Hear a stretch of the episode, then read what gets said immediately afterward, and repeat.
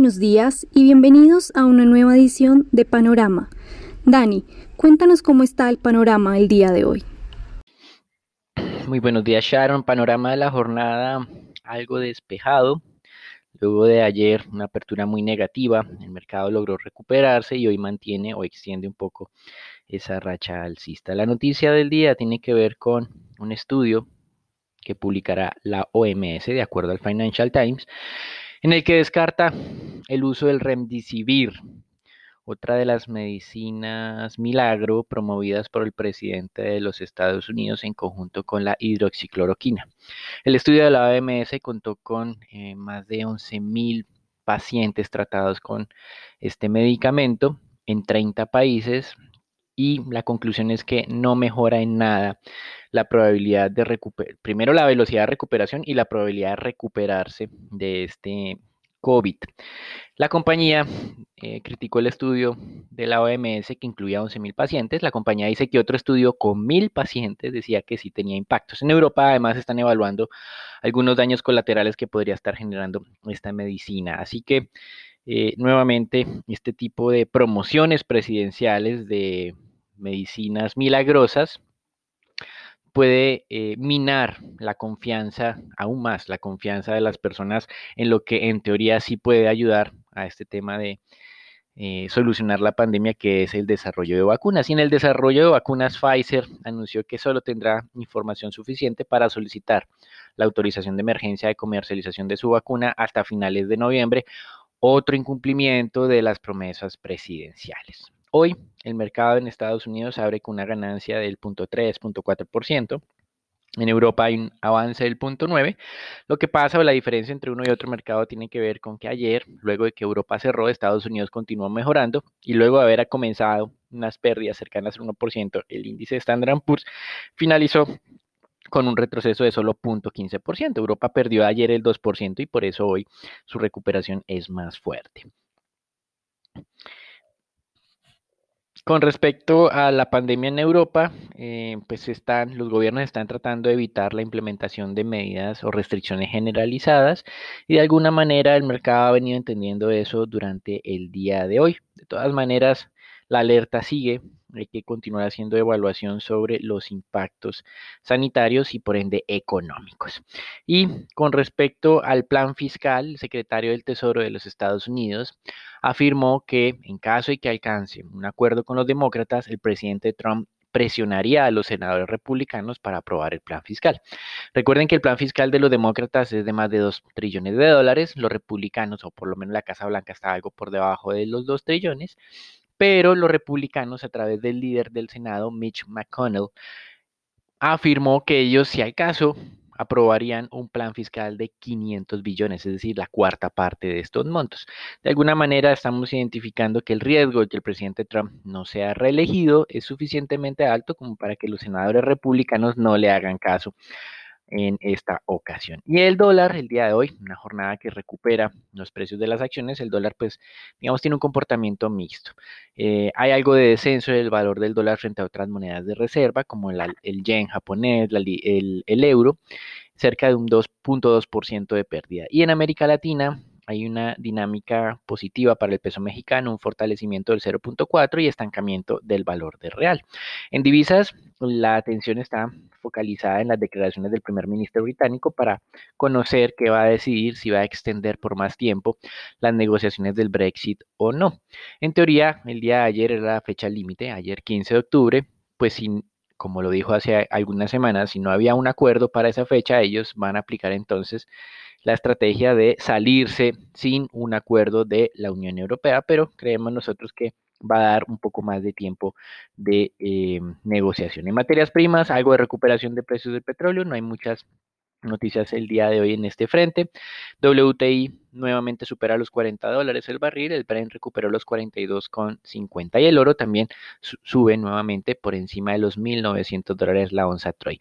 La noticia en renta fija tiene que ver con una sorpresa positiva en el mes de septiembre las ventas minoristas en Estados Unidos, crecimiento del 1.5%, el mercado esperaba la mitad en el crecimiento y esto presionó al alza las tasas de negociación de los tesoros 5 puntos básicos el día de hoy frente al 0.70 que teníamos ayer de tesoros a 10 años, hoy tenemos 0.75. En total, tenemos un mercado que el día de hoy está respondiendo de manera favorable, un nuevo retroceso o por lo menos decepción en esas medicinas milagrosas para tratar el COVID. Recuerden lo que mencionamos con la noticia del día, una muestra de 11 más de 11.000 pacientes que tomó la OMS para determinar que no había mejoras significativas en los pacientes que sí fueron tratados con esta medicina frente a otros y sí la investigación de algunos países europeos de algunos efectos colaterales negativos. Y digamos la crítica de Gillette, eh, la compañía que... Mm, desarrolló esta medicina para tratar otra enfermedad, pero que ha sido aplicada para el COVID como tal, diciendo que aunque la OMS trató con 11.000 pacientes y sacó su conclusión con 11.000, ellos con un estudio de 1.000, es decir, menos de la décima parte o la décima parte de, este estudio, eh, con eso ellos están poniendo en duda el estudio de la OMS. Eso es todo por ahora. Los dejamos con Sharon, Raúl, Daniel y Nicolás para el reporte del mercado colombiano. Gracias, Dani. Bueno, panorama de Colombia. Al día ya conocimos los datos de la producción manufacturera y las ventas minoristas, las cuales tuvieron un leve declive luego de tres meses consecutivos en que la variación anual de ambas actividades venía mejorando frente al registro anterior.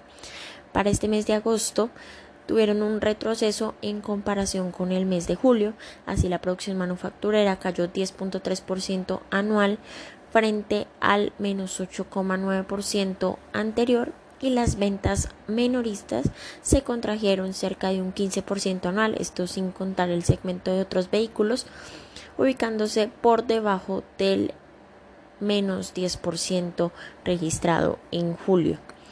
Esto en un contexto del regreso de las restricciones a las grandes ciudades. Recordemos que para el mes de agosto se implementaron varias medidas eh, de cuarentena zonales en el caso de Bogotá y en algunas otras ciudades del país y también fue el primer mes de, mm, sin día sin IVA después de junio y julio que capturaron el efecto del día sin IVA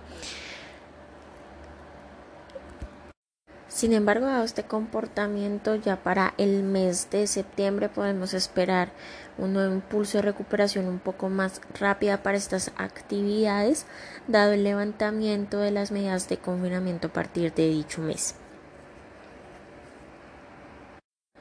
Por otra parte, los ponentes del proyecto de la Ley del Presupuesto General de la Nación para el 2021 presentaron para un segundo debate un nuevo aumento en el rubro de inversión. El monto para este fin ya no será de 56.7 billones, sino de 58.6 billones. Esto es un crecimiento cercano al 40% en comparación con el plan de 2020. Estos 2 billones adicionales eh, salen del rubro de deuda que entonces ahora sería de poco más de 47 billones de pesos.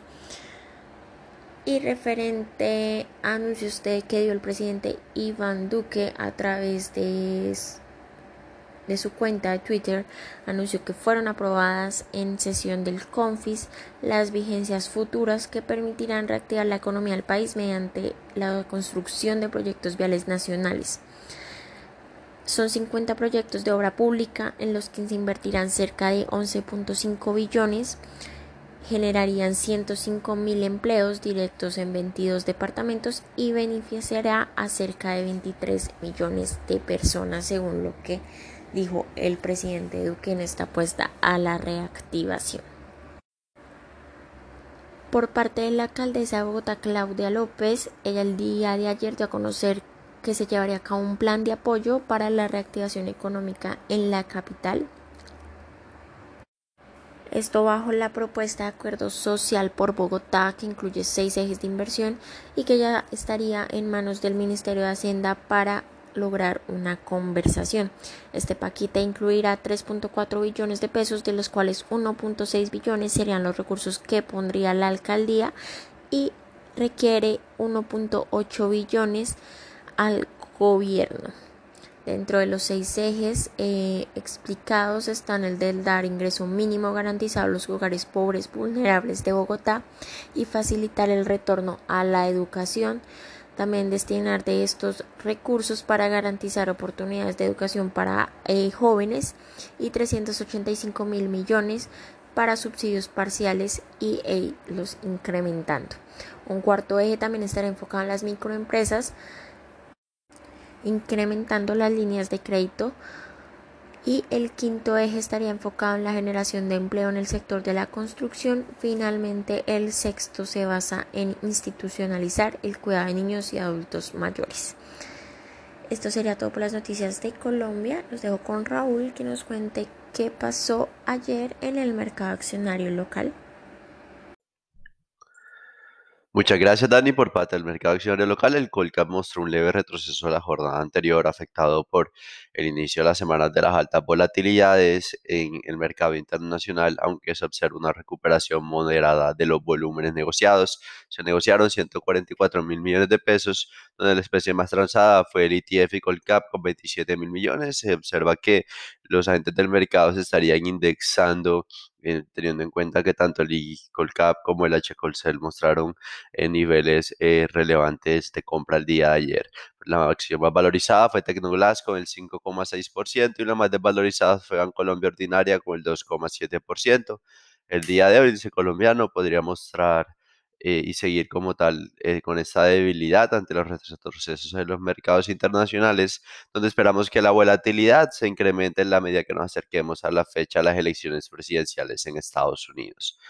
Por el lado de acciones, la acción de preferencia Laval gana un poco de valor durante la subasta de cierre y recupera los 900 pesos. Consideramos que la acción podría tener nuevos retrocesos ante el incremento de esas volatilidades mencionadas previamente, aunque podría dar niveles de compra interesantes. Fundamentalmente los resultados se mantendrían un débil comportamiento. Por otra parte, Terpel negoció más que con concreto en las últimas jornadas, lo que podría dar una leve ventaja y confirmar su entrada al índice Colcap. Cabe recordar que el día de ayer fue el corte de datos y en caso de que eso ratifique, la especie tendría flujos de negociación superiores a un poco más de unos 10 mil millones de pesos. Bueno, Nico, cuéntanos cómo amanece el dólar el día de hoy. Buenos días, Raúl. Muchas gracias. Soy Nicolás de Francisco y vamos a hablar del dólar.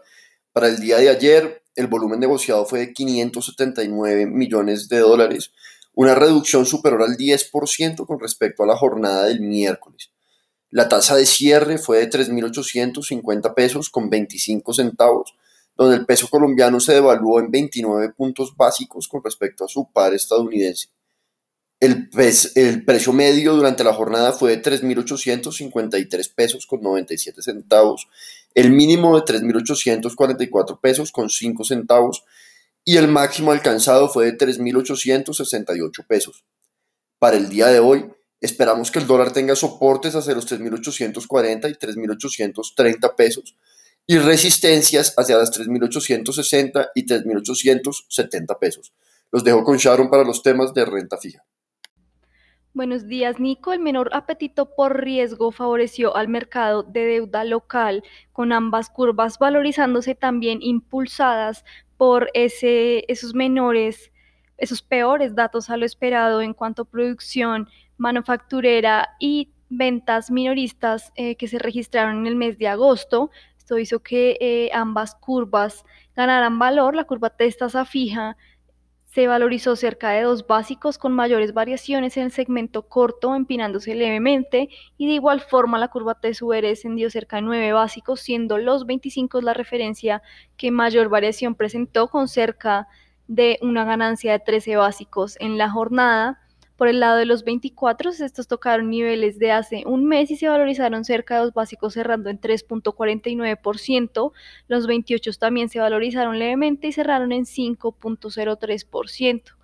Por el lado de deuda corporativa continúa la baja liquidez, se negociaron solo 4 mil millones de pesos a través del sistema transaccional y cerca de 511 mil millones por registro.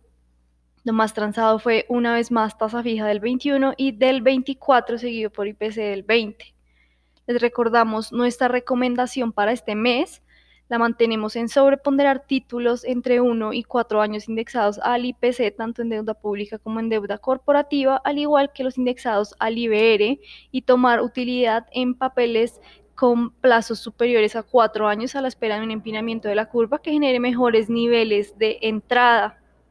Con esto concluimos nuestro panorama del día de hoy un panorama indeciso. Recuerden suscribirse a nuestro podcast y seguirnos en nuestras redes sociales. Que tengan un buen día.